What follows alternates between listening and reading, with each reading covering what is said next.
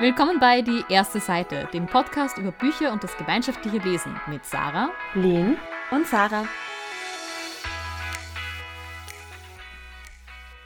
Hallo, in dieser Folge reden wir über Buddy Reads und über das Buch Uprooted von Naomi Novik. Wie immer zuerst spoilerfrei und wir sagen dann Bescheid, sobald wir zu den Spoilern überwechseln. Was ist eigentlich ein Buddy Read? Und zwar, also wir drei machen jetzt seit ziemlich genau einem Jahr Buddy Reads miteinander. Das bedeutet, dass wir ein Buch miteinander lesen und das Besondere daran ist, dass wir uns eben auch schon während dem Lesen regelmäßig über das Buch austauschen. Insgesamt haben wir jetzt so in dieser Dreierkonstellation neun Bücher gelesen in diesem einen Jahr, also gar nicht so wenig. Und uns wird deshalb dieses Thema jetzt auch über mehrere Folgen hinweg beschäftigen, weil wir da jetzt schon so viel dazu zu sagen haben, wie man eben dieses Format des Buddy Reads für das gemeinschaftliche Lesen benutzen kann, dass sich das in einer Folge gar nicht ausgehen würde. also die ZuhörerInnen dürfen gespannt sein. Und zwar so das erste Buch, das wir zu dritt gelesen haben, war tatsächlich Uprooted, das wir heute gemeinsam lesen werden, das eben auf Deutsch ähm, das dunkle Herz des Waldes heißt und übersetzt ist es im Deutschen worden von der Marianne Schmidt. Also ich habe zuerst mit der Sarah zu zweit einen Buddy Read gelesen, weil der Sarah, du hast mich irgendwann mal angeschrieben mit, hey, würdest du mit mir einen Buddy Read machen? Ich würde das gerne mal ausprobieren. Ich so, okay. äh, das war A Sorcery of Thorns, da reden wir vielleicht eh nachher nochmal kurz drüber. Und dann den zweiten Buddy Read, da haben wir dann die Len mit ans Boot geholt. Len, weißt du noch, wie das für dich war, als wir dich da so ein bisschen angefragt haben, ob du da Teil unseres Dreiers werden möchtest? ja, ich wollte gerade sagen, es hat sich ein bisschen angefühlt, als ob ihr mich zu einem Dreier einladet. Zumindest so wie die. Also die Sarah hat mir damals, äh, ich glaube, zwei Sprachnachrichten auf WhatsApp geschickt, wo sie eben erklärt hat, was ein Bodyread ist und ob ich da denn dabei sein möchte, weil wir kannten uns da schon vom Büchermontag, aber wir haben so noch nicht urviel miteinander zu tun gehabt. Und sie hat dann irgendwie gemeint, das wäre, sie könnte sich das irgendwie auch gut vorstellen, dass ich da gut zu euch passen würde und ob ich denn Lust auf das hätte. Und ich habe nicht ganz verstanden, was ein Bodyread sein soll, aber ich habe gesagt, okay, gut, probieren wir mal.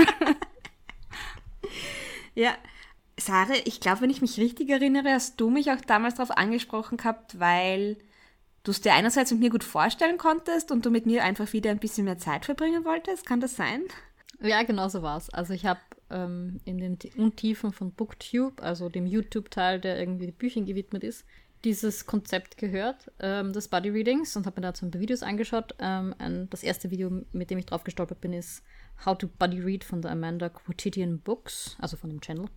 Und ich habe mir gedacht, dass das eine total spannende Idee ist, gemeinsam Bücher zu konsumieren. Wir waren ja zu dem Zeitpunkt schon länger im Büchermontag gemeinsam. Aber eben dieses äh, noch ein bisschen intensivere, noch also abgeglichenere Lesen, das habe ich ganz spannend gefunden. Und wie du sagst, zum einen glaube ich, dass unser Büchergeschmack ganz gut sich gut überschneidet und auch ergänzt in gewissen, äh, gewissen Stellen. Ich habe mir auch gedacht, ich würde gerne ein bisschen mehr Fantasy lesen und da warst du irgendwie so mit, das kann ich mit das also habe ich mir gedacht, das kann ich mit dir gut machen, weil du da gelesener bist als ich. Und das andere ist, dass wir uns zwar schon ewig kennen, aber ich immer das Gefühl gehabt habe, ich würde eigentlich gern mehr Zeit mit dir verbringen. Ah, oh, verständlich, ja. und ich habe zwar viele Leute, die ich regelmäßig sehe, die auch sehr gerne lesen, mit denen ich früher oder später dann auch einen Buddy Read gemacht habe, aber ich habe mir gedacht, das wäre eigentlich super, eben wenn man das über Sprachnachrichten macht und so, dass man das mit Leuten macht, die, die man halt vielleicht nicht so zu Gesicht bekommt. Und das war dann auch die Motivation, warum ich gesagt habe, dass ich das gerne mal mit der Lene ausprobieren möchte, weil sie mir beim Büchermontag schon sehr sympathisch war und ich mir gedacht habe, dass das gut funktionieren könnte. Und ich, soweit ich mich erinnere, als ich das dir erzählt habe, Sarah, hast du gesagt, ja, da mache ich auch mit. ähm, und so ist es dann dazu gekommen. Vielleicht auch mal kurz, was ist denn so eure Meinung? Warum lesen wir gerne Bücher als Buddy Read oder warum lest ihr gerne Bücher als Buddy Read? Ich habe das Gefühl, dass wenn man ein Buch als Buddy Read liest, es die Erfahrung vom Buch viel intensiver macht. Also jedes, über jedes Kapitel einzeln nachzudenken und das dann zu besprechen. Man muss auch sagen, nicht jedes Buch hält dem Stand, dass man jedes Kapitel analysiert. Und wir haben das ja letztes Jahr angefangen Und gerade so in Corona-Zeiten fand ich, war es total schön, jeden Tag regelmäßig eure Sprachnachrichten zu bekommen, eure Stimmen zu hören, weil gerade so im ersten Lockdown hat man sich ja dann doch sehr einsam gefühlt. Ich finde auch, dass die Hemmschwelle für Bücher, die außerhalb der Comfort Zone liegen, irgendwie dadurch sinkt. Weil man jemanden hat, also wenn ich mir denke, wir haben letztes, letztes Mal über Six of Crows gelesen und da hat mir jemand gesagt, das hat eine relativ hohe Einstiegshürde. Fand ich jetzt gar nicht so, by the way. Aber gerade für so Bücher, die vielleicht schwieriger sind oder die eben in, in einem Genre sind, das man nicht so bewandert liest, finde ich, dass es da einfach ein, eben diese, diese Schwelle senkt, weil ich weiß, es gibt da andere Leute, die kann ich fragen, hey, wie habt ihr das verstanden? Oder wo ich auch ein bisschen so herausfinden kann, liegt das jetzt an mir, dass, ich das, dass mir das Buch nicht gefällt oder ist das bei euch auch so? Plus, man hat halt die Verbindlichkeit. Also, wenn ich mich, ähm, mit, mit, wenn ich mir das mit euch ausmache, dass wir das lesen, dann, ja, treibt mich mein innerer Schweinehund dazu, dass ich das auch wirklich einhalte, meistens. Und das heißt, da geht dann noch was weiter. Das heißt, gerade wenn ich irgendwie so irgendwelche Klassiker oder sowas lesen möchte, wenn man denkt, pff, allein komme ich da nie durch oder recht umfangreiche Bücher, dann, dann wäre das eine gute Methode, zu sagen, ich habe da so ein bisschen einen, eine ja, Verbindlichkeit geschaffen dadurch. Was ich auch an dem Format so besonders finde, ist, dass man ja tatsächlich während dem Lesen, wenn da so starke Gefühle auftauchen, weil das gerade ein sehr mitreißendes Kapitel war, dass man sich da sofort drüber austauschen kann. Mhm. Dass man eben auch so gemeinsam, wie du es eh, Sarah, schon so ein bisschen angesprochen hast, überlegen kann, was bedeutet das jetzt gerade, was da passiert ist. Wo so manchmal sind Szenen, die ich nicht ganz verstanden habe, wo dann ihr mir da ein bisschen helfen habt können, aus dem ganzen einen Sinn draus zu machen und eben auch so dieses Spekulieren, wo man dann miteinander überlegt, wie könnte die Geschichte jetzt weitergehen, wie könnte die Geschichte ausgehen, was könnte die Auflösung von diesem Mystery sein oder von diesem Plot-Twist, der gerade gekommen ist. Und das finde ich was, das halt auch dieses Buddy-Read-Format von anderen Formaten des gemeinsamen, des gemeinschaftlichen Lesens unterscheidet. Jetzt auch einfach nur kurz einen Einblick zu geben, wie denn das genau ausschaut. Und zwar, wenn wir ein Buch als Buddy-Read lesen, dann machen wir uns am Anfang mal aus, welches Buch das ist natürlich und schauen uns dann an, wie viele Seiten hat denn so ein Kapitel, wie könnte man sich das gut einteilen und vereinbaren dann eine Seiten- oder Kapitelanzahl, die wir pro Tag lesen wollen. Und wir lesen halt dann diese Kapitel und nach jedem Kapitel, das wir gelesen haben, gibt es dann in unserem Gruppenchat eine Sprachnachricht. Das hat zwei Gründe. Also ich glaube, der erste Grund, warum wir das mit Sprachnachrichten gelöst haben, war, damit wir niemanden aus Versehen spoilern, wenn da halt so eine, also eine Nachricht aufploppt. Und natürlich ist es halt viel gemütlicher, einfach in sein Handy reinzusprechen, anstatt zu tippen zu beginnen.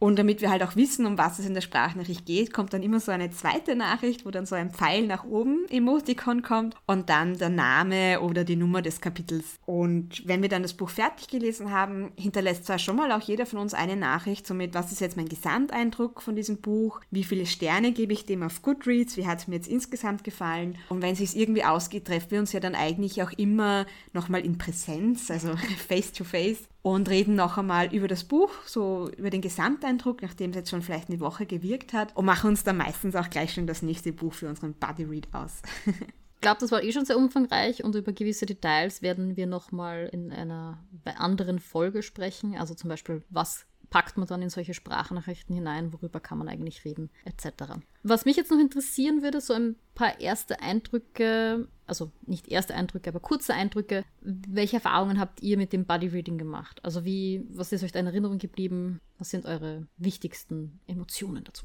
Also für mich war zum Beispiel eine der wichtigsten Dinge jetzt. Uprooted zum Beispiel, was mein erstes Body Read war mit euch. Äh, und allein deswegen schon ganz besonders. Und ich finde, das war auch so ein ideales Buch für einen Body Read. Also nicht alle Bücher eignen sich dafür, aber dieses fand ich war schon schon sehr gut. Ich habe am Anfang nicht ganz genau gewusst, was ich jetzt eigentlich sagen soll und was ich sagen kann. Und das hat sich dann aber so schnell gelegt, weil man dann so schnell in dem Buch drinnen war es hat sich total gut geeignet, um eben, das hat die Sarah vorhin schon angesprochen, zu spekulieren und drüber nachzudenken, was denn später noch passieren wird, wie es ausgehen wird und äh, zu mitfiebern. Und ich glaube, ein gutes Bodyread-Buch braucht das ein bisschen. Ich kann mich erinnern, also das erste Buch, das wir gelesen haben, war Sorcery of Thorns, das ähm, sowohl Sarah als auch ich auf unserer Want-to-Read-Liste hatten und das kann man abgleichen auf Goodreads haben mich darauf angesprochen, gesagt, wollen wir das nicht gemeinsam lesen. Und das war insofern ein guter Einstieg, weil für mich das Genre doch ein bisschen unbekannt war. Also ich habe in meiner Jugend Fantasy gelesen, aber seit Jahren nicht mehr und Sarah da doch mehr Erfahrung hatte. Und es hat uns beiden sehr gut gefallen. Und das ist sicher auch nicht schlecht. Also ich glaube, warum wir auch so intensiv weiter ähm, Buddy Reads machen, ist unter anderem deswegen, weil die ersten paar Bücher, die wir gelesen haben, wirklich super waren. Und wir haben deswegen auch ein paar durchgedrückt, die nicht so toll waren. Wie zum Beispiel um, Two Years, Eight Months and 28 Nights. Frag mich nicht, wie das Buch auf Deutsch heißt. Uh, vom Salman Rushdie. Ich muss gestehen, ich habe das meiste vom Inhalt einfach verdrängt. Es war all over the place. Es waren viel zu viele Charaktere. Und wenn ich es nicht mit euch gelesen hätte, hätte ich es abgebrochen. Und zwar nach jeder Seite. Das Buch hat, ich weiß nicht, wie viele Seiten hat das Buch gehabt? 300 Seiten? Mhm. Immer, aus offiziell. irgendeinem Grund. Offiziell. Offiziell. Aus irgendeinem Grund hat mein E-Book-Reader das als 600 Seiten angezeigt. Und genauso hat es sich angefühlt. Ich glaube, dein E-Book-Reader war der einzige, der es richtig angezeigt hat. Weil meiner hat immer die Hälfte von dem angezeigt, was es dann tatsächlich war. Ja. Ja, aber so ähm, auch anstrengende Bücher kann man mit dieser Methode mühselig erschließen. Ein Beispiel, das da auch ganz gut passt, ist Faust. Das haben die Sarah und ich jetzt erst kürzlich gelesen. Zusammen. Auch das alleine. Ich hätte wahrscheinlich nur die, den Lektüre-Schlüssel. Ich hätte alleine nur den Lektüre-Schlüssel gelesen, glaube ich. Ja, ich habe da nur eure Sprachnachrichten angehört. Das war auch eine interessante Art, den Faust zu lesen, ohne ihn zu lesen. So, das Thema Body Reads wird uns eh noch ein bisschen länger begleiten durch mehrere Episoden. Deswegen gehen wir jetzt einfach mal weiter zu Uprooted. Und wie immer sind wir am Anfang spoilerfrei. Und was hat euch denn an Uprooted besonders gut gefallen oder nicht so gut gefallen, beziehungsweise wem würdet ihr das denn empfehlen?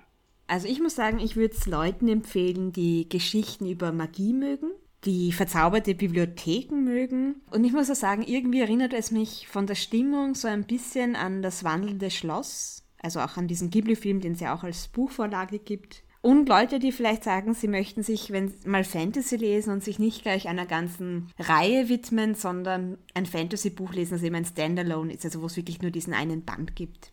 Mhm. Ich würde es auch Leuten empfehlen, die irgendwie das Vorteil haben, dass alle Fantasy-Bücher sehr, sehr viele Personen haben, die hier Geschichte, die Geschichte erzählen. Wir haben, ich glaube, drei relevante Figuren in dieser Geschichte, in, also wenn man es runterbricht. Und das ist, obwohl es eine epische Geschichte erzählt, trotzdem irgendwie sehr überschaubar. Und die Figuren, muss man auch dazu sagen, ähm, sind in ihren Fähigkeiten und ihrem Charakter sehr starke Figuren. Das ist vielleicht auch was, was man mag oder nicht.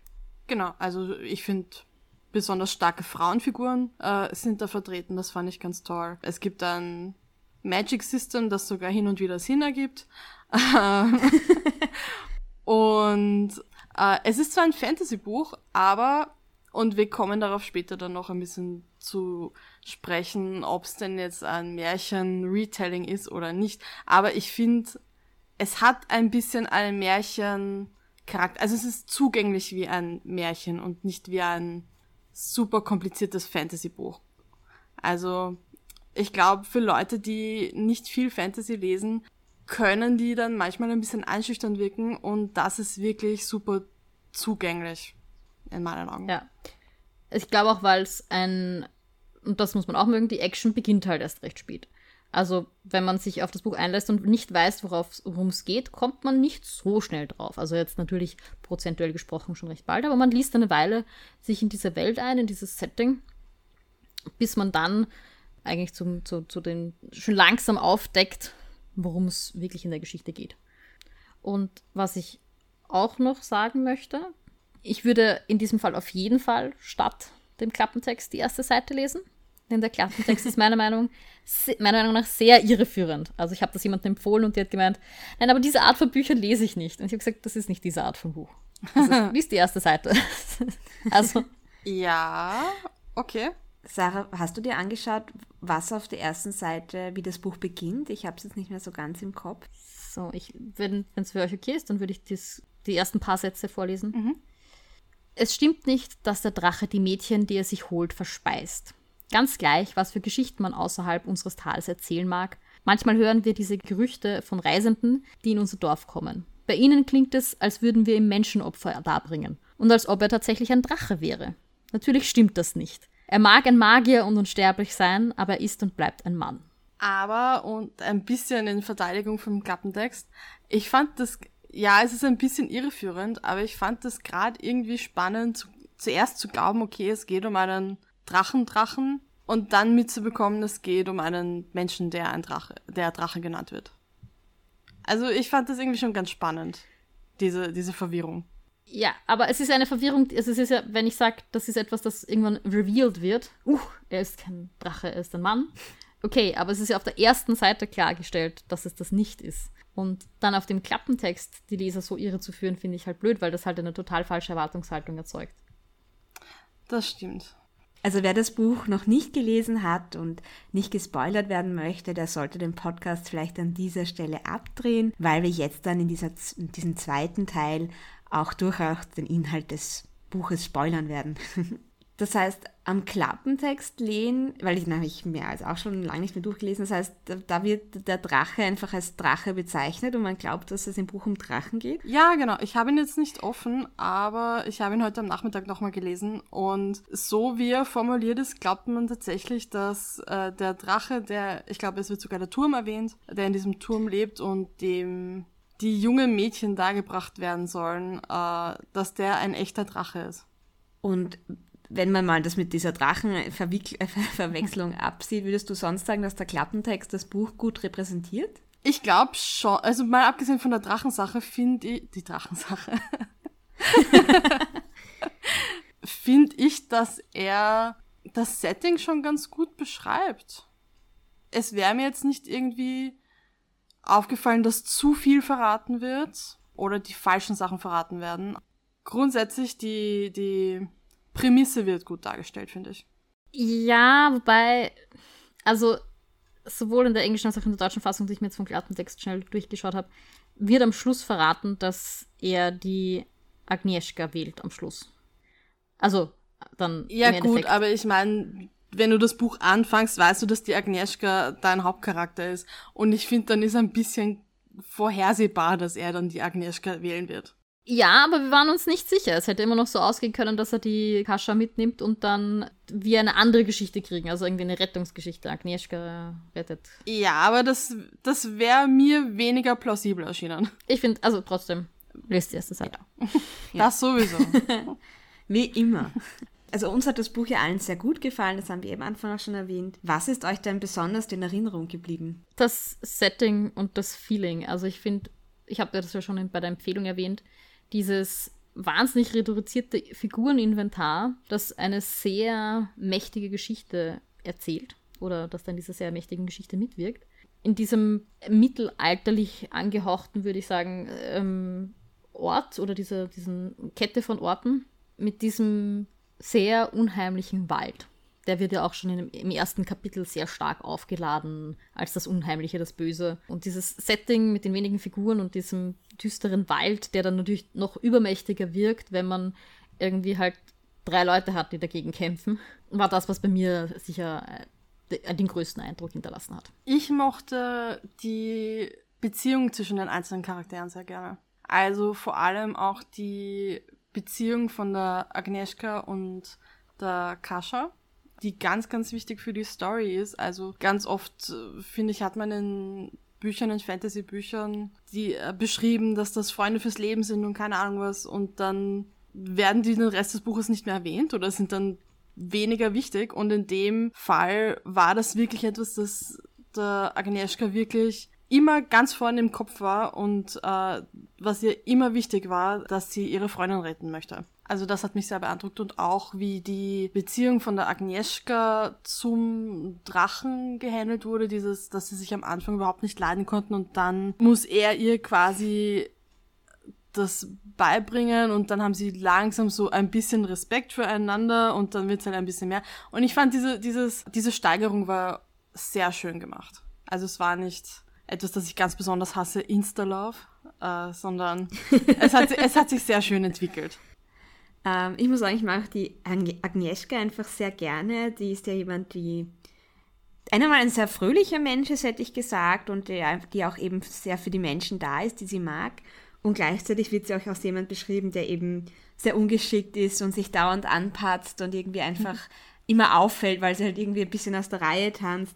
Und gerade mit diesem Anpatzen und also sich, das bedeutet, ich weiß nicht, wer falsche deutsche Zuhörerinnen haben, das bedeutet sich zu bekleckern, das heißt bei uns anpatzen. Und mit dem kann ich mir halt super identifizieren. Also wer mich kennt, weiß, dass ich auch mich dauernd beim Essen irgendwie aufputze. Ja, aber was dann so toll ist, sie, also die Autorin hinterlässt dann so, mm, also die, sie streut eben so Brösel hin und im Endeffekt erfahren wir ja, dass sie sich ja nicht wirklich, also dass es nicht, dass sie nicht ungeschickt ist und deswegen ständig mit Flecken herumläuft, sondern ich glaube, die Kasche beschreibt dann in einer Szene sogar, dass sie mal gesehen hat, wie quasi ein, ein Strauch oder sowas mhm. oder irgendein Gewächs nach ihr gegriffen hat im Wald. Mhm. Also sie zieht die Natur so an, dass sie einfach nicht sauber bleiben kann. Es ist, ähm, fand ich ein total spannendes Reveal irgendwie, das wir dann bekommen haben.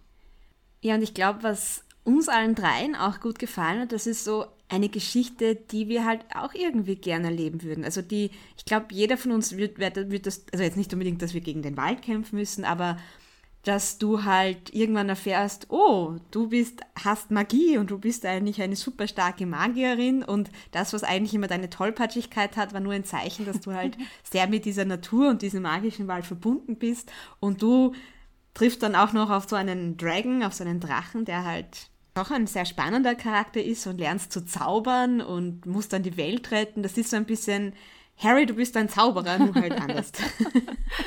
Ja, aber in dem Fall halt, ich glaube, dass es sogar noch mehr Leute ansprechen könnte, weil sie ja nicht dem, der klassischen Zauberlehre zugehört. Also sie, ihre Magie funktioniert anders oder sie wirkt ihre Magie anders. Und ich finde, das ist eine ganz spannende Sicht irgendwie aufs Schulsystem oder auf Lernen allgemein, dass man halt immer so den Eindruck hat, es gibt so quasi one size fits all. Und das ist aber halt in ihrem Fall nicht richtig. Sie ist außerhalb der Norm. Sie ähm, passt, also auch den Test, den sie dann machten, wo sie ihren wahren Namen erfahren soll, wo dann nichts rauskommt. Und ich finde diese Geschichte, dass wir wissen, sie ist super mächtig, aber sie, die anderen erkennen das nicht sofort, weil es eben nicht in deren vorgefertigtes Schema von einem Zauberer oder einer Hexe passt. Das waren so lustige Szenen in der Bibliothek, wo der Drache versucht hat, ihr das beizubringen und sie soll sich jetzt an die Bücher setzen und das ist doch ganz einfach, du musst nur das richtige Wort sagen. Warum sagst du das nicht? Oder ich glaube sogar ganze Sätze hätte sie sagen müssen. Und sie hat halt die Sprache auch dann nicht ganz behirnt, verständlich. Und dann wirkt sie irgendeine Magie und er ganz sagt, wie hast du das gemacht? Keine Ahnung. ja, da gibt es die Szene, wo sie ihm dann erklärt, wo er sagt, er etwas nachmacht, was sie gezaubert hat und es funktioniert nicht. Und sie sagt, ja, aber du musst die Silber, hättest die Silber weglassen müssen. Und er hat gemeint, aber du hast diese Silber gesagt. Ja, aber an der Stelle hat sich's nicht richtig angefühlt. Ich finde, Agnieszka zaubert so wie Omas kochen. So dieses, ja, da muss halt so viel rein, weil halt da so viel reingehört. Und das muss halt so lange backen, bis es halt fertig ist. Das ist ein super guter Vergleich. Ja, absolut. Eine der Sachen, die mir sehr positiv aufgefallen sind, ist auch die Struktur, wie das Buch aufgebaut ist. Also ich habe das Gefühl, wir kriegen sozusagen immer wieder Hinweise oder Dinge, die wir am Anfang erfahren haben, wirken sich am Ende aus oder im Verlaufe der Geschichte. Also ähm, mein liebstes Beispiel ist äh, natürlich Vanastalem, der Zauberspruch, der aus einem Fetzen irgendwie ein hübsches Ballkleid macht oder so. Mhm der mehrfach sehr prominent eingesetzt wird. Und zwar auf unterschiedliche Art und Weise. Am Anfang ist das irgendwie nur so, um zu zeigen, dass sie nicht mit dem kann, was der Drache versucht beizubringen. Und später ist es dann aber ein Zauberspruch, den sie an wichtigen Stellen sehr gewinnbringend einsetzen kann. Hat sie das auch mal als Verteidigung eingesetzt, oder? Ja. Äh, das, als der Prinz kommt, glaube ich, auf Besuch, setzt ja. sie das ein und kriegt dann quasi wie eine, fast eine Rüstung. Oder es ist halt irgendwie sehr beschrieben als irgendwie ein sehr festes Kleid. also. Wir haben ja vorher eh schon so ein bisschen die Beziehung zwischen Agnieszka und dem Drachen angesprochen. Ich weiß noch beim Lesen, ich war mir am Anfang sehr unsicher, ob es eine Liebesgeschichte zwischen den beiden geben wird. Wird es überhaupt eine Liebesgeschichte geben und wenn ja, sollte es zwischen den beiden? Und ich war eigentlich am Anfang überhaupt nicht da. Also I was not here for it. Und das hat sich dann aber so ein bisschen geändert. Also ich war dann schon voll an Bord, weil einfach so dieser emotionally distant Character und die beiden, die halt das aufeinandertreffen und so einen ganz unterschiedlichen Charakter haben und durch sie ihn er ja schon irgendwie auch ein bisschen auftaut oder da einfach auch diese Chemistry da ist und das eben sich langsam aufbaut. Also ich fand, ich war dann, für mich war das dann was ganz, ganz Schönes. Wobei man muss auch sagen, dass das ja auch ein Punkt ist, der auch oft kritisiert wird, dass er ja im Endeffekt ihr Entführer ist und er sie in diesem Turm einsperrt und, dann, und dass sich dann, dann eine Liebesgeschichte entwickeln. Also da habe ich viele Kritiken gelesen, wo dann Personen sagen, das, hat, das war einfach nicht für sie, das haben sie das war überhaupt keine Liebesgeschichte, die ihnen gefallen hat. Ich, ich habe es nicht als Entführung in dem Sinne empfunden, weil es ja. Also. Ja, es ist, es ist schwierig in dem, in dem Buch, weil es wird natürlich teilweise schon so geframed, weil die Mädchen, die er mitnimmt, dürfen ja dann wirklich auch die zehn Jahre lang, die sie bei ihm dienen quasi, ähm, nicht aus dem Turm heraus und ihre Familie nicht sehen. Aber es ist ein Pakt, den das Dorf mit dem mit ihm eingegangen ist, er braucht halt jemanden, der für ihn kocht und putzt.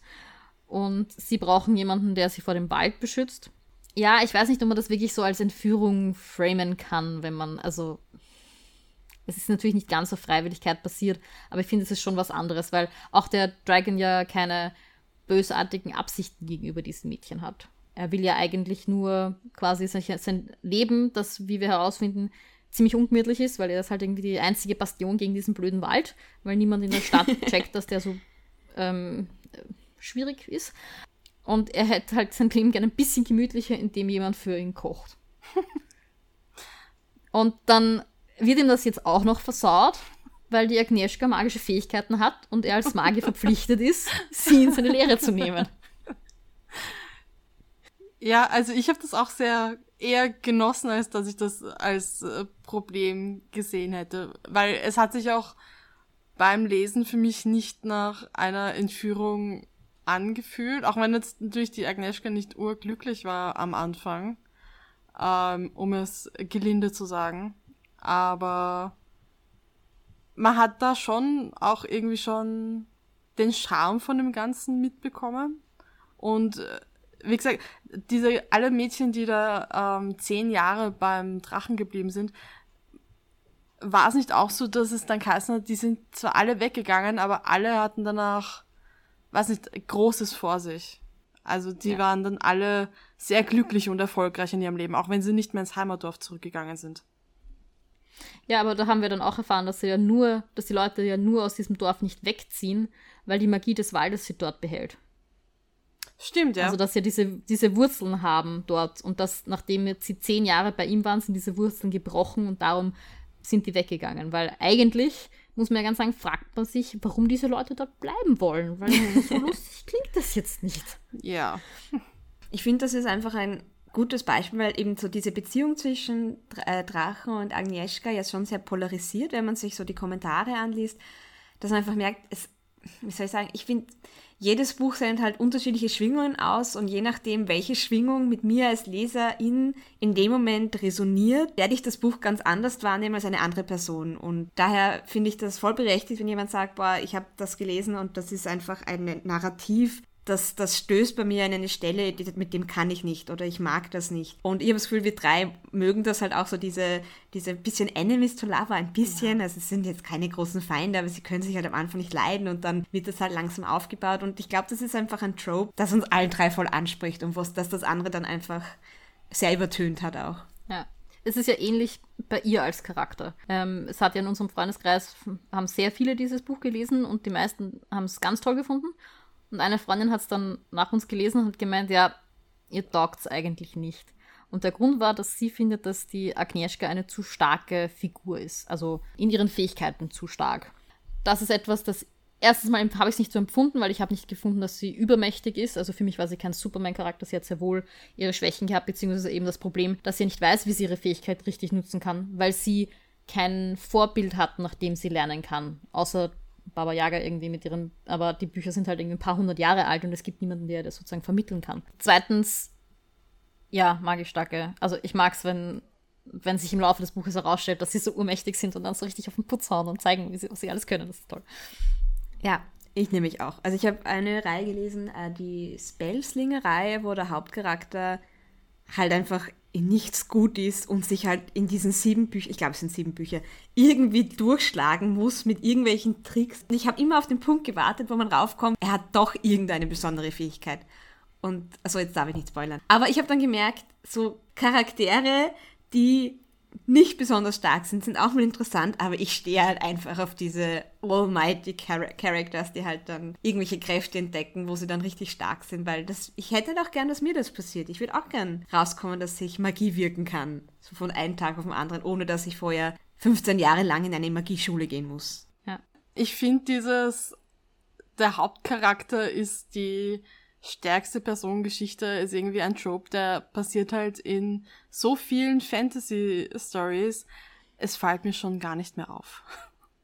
Also ich habe meinen Frieden mit dem geschlossen. Ähm, es stört mich nicht. Ich persönlich habe das Gefühl, dass das häufiger thematisiert wird, wenn der Hauptcharakter eine Frau ist und dass es dann mehr, Leuten mehr Leute irgendwie stört. Aber grundsätzlich fand ich sie jetzt auch nicht übermäßig. Also es war nicht, dass sie viel stärkere oder mehr Magie hatte als andere Charaktere. Sie hat sie nur anders eingesetzt, instinktiver und das hat sie stärker gemacht. Und vor allem dann eben in Verbindung mit dem Drachen. Und da hat man halt auch gesehen, okay, man ist halt zusammen am stärksten. Und also es hat mich dann nicht so gestört, dass sie eine andere, eine besonderere Magie hatte als die anderen.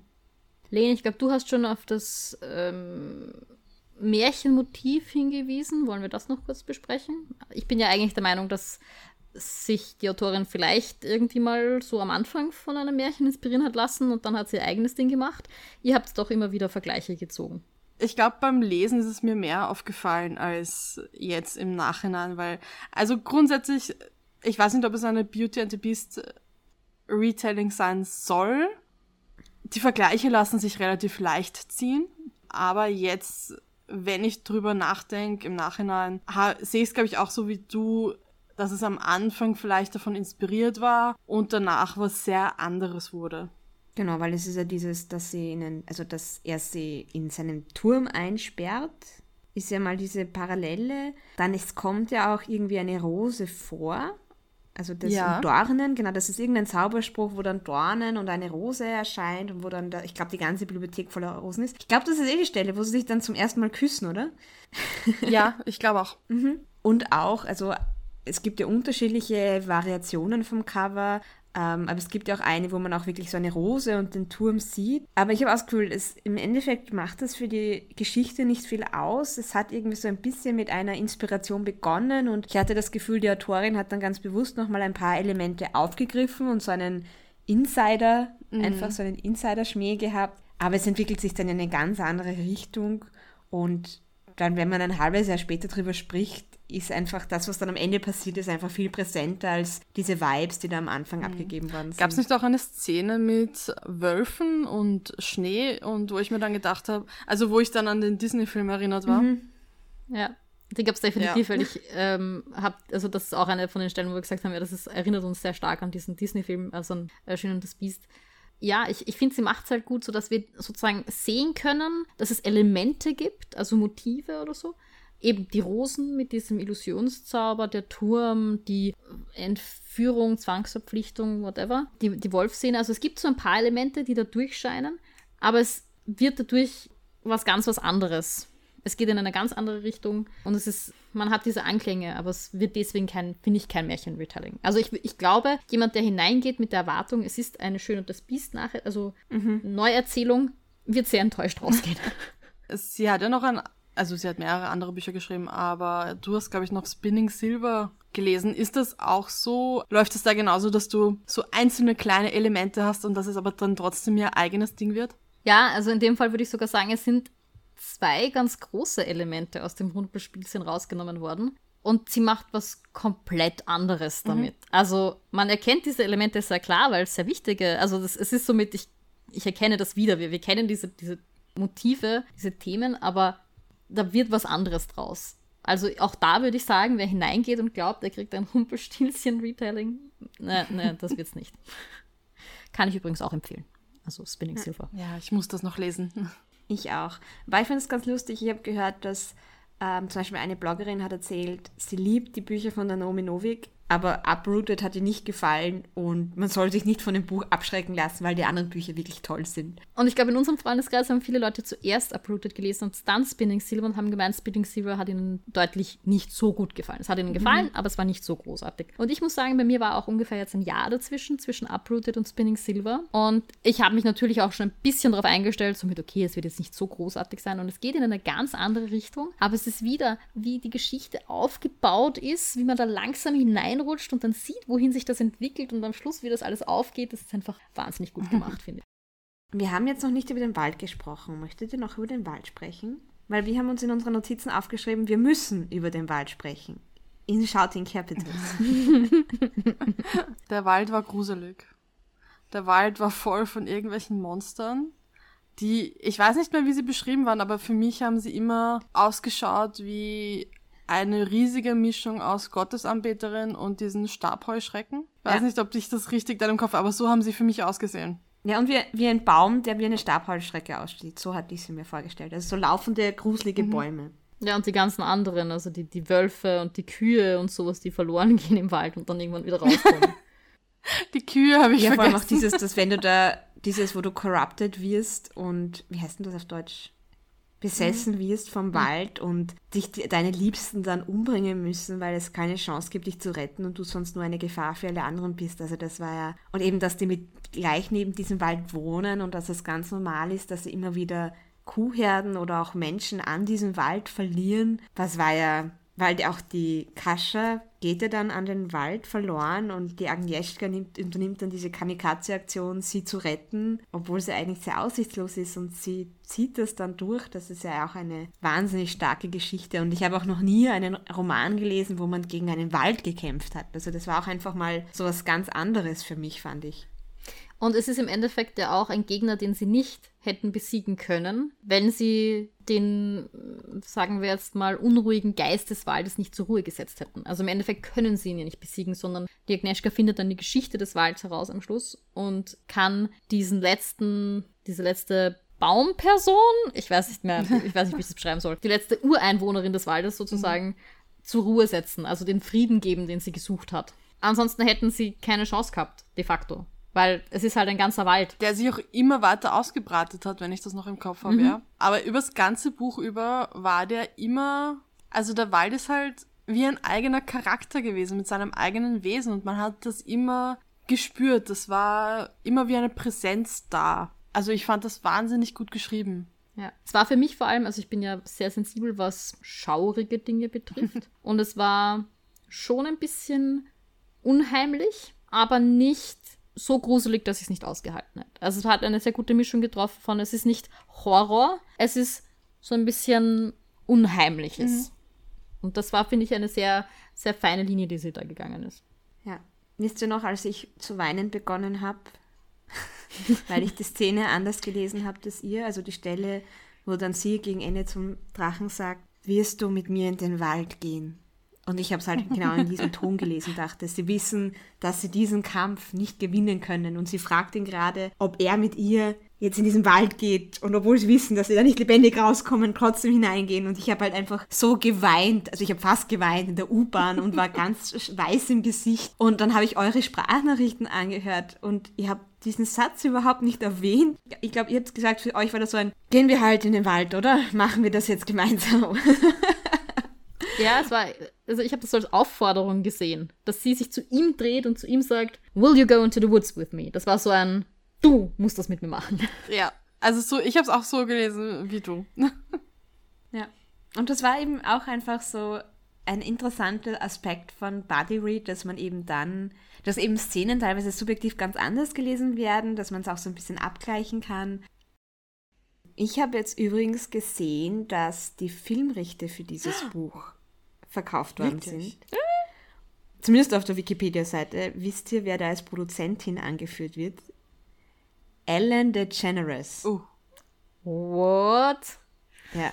Aha. Ähm, okay. Ja, schauen wir mal. Ich bin ja, ich bin immer sehr skeptisch, wenn insbesondere Fantasy-Bücher verfilmt werden, weil um Fantasy, um fantastisch, um Magie ordentlich darzustellen, braucht es einfach auch recht viele Ressourcen und einfach genug Kohle und das wirkt oft dann seltsam, sobald, also im Film. Deshalb, ich bin gespannt. Aber ich denke mir, das ist deshalb ein gutes Thema, weil ich weiß noch, ich habe mir beim Lesen den Dragon nie wirklich vorstellen können. Also die Agnieszka, da hatte ich sofort ein Bild, aber der Dragon ist bei mir irgendwie gesichtslos geblieben und ich wollte aber unbedingt auch ein bisschen eine Fanart zeichnen und ich weiß noch, wir hatten dann eine Kommunikation in unserem Gruppenchat, wo wir uns Fotos von Schauspielern geschickt haben, wie wir uns den Dragon vorstellen. Könnt ihr euch noch an das erinnern? Natürlich.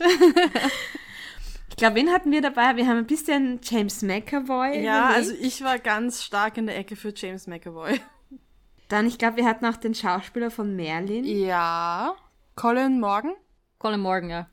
Äh, und den Timothy Chalamet hat auch irgendwer in die Runde geworfen, glaube ich. Ich muss sagen, wir sind damals auf keinen grünen Zweig gekommen und Sarah, du hast mir eigentlich erst letzte Woche Richard Armitage, habe ich den richtig ausgesprochen? Ich habe, glaube. vorgeschlagen. Und der passt voll gut. Also das ist, ja, so kann ich mir den vorstellen. Also ich finde, wenn dieser Film tatsächlich geschehen sollte, sollten sie Richard Armitage als Dragon engagieren. also ich würde eine Petition unterschreiben. Ja, ich meine, es ist eine tolle Geschichte. Ich verstehe, dass sie die Filmrechte dazu verkaufen. Noch dazu, weil es eben ein Einteiler ist und sich darum irgendwie nicht ganz so als Riesenprojekt anbietet, aber ich bin immer skeptisch, was Literaturverfilmungen Naja, man muss auch dazu sagen, nicht immer nur weil Filmrechte verkauft werden, wird dann tatsächlich auch ein Film produziert. Also ich glaube jetzt zum Beispiel von Bartimeus von Jonathan Stroud sind die Filmrechte schon relativ bald nach Erscheinen der Bücher verkauft worden und da ist nie ein Film draus passiert. Ja, das war bei Artemis Fowl auch lange Zeit so und dann haben wir ihn gekriegt und lasst uns nicht darüber reden. Noch dazu bei Fantasy-Büchern habe ich halt generell das Gefühl, dass, also zumindest eine Zeit lang, vielleicht ist es mittlerweile besser, aber dass das halt irgendwie immer dann Herr der Ringe für Kinder wird. Egal was es ist, ob es jetzt Percy Jackson ist oder Aragorn. Aragorn existiert nicht. Der Film von Aragorn existiert nicht. An dieser Stelle, glaube ich, können wir diesen, diese Folge beenden und wir sagen Tschüss. Ciao. Und Baba. Das war die erste Seite, der Podcast über das gemeinschaftliche Lesen. Die nächste Folge kommt am 1. des nächsten Monats. Bis dorthin folgt uns auf Instagram oder Twitter unter die-erste-seite oder schreibt uns doch eine E-Mail an ersteseite.podcast.gmail.com. Bis zum nächsten Mal.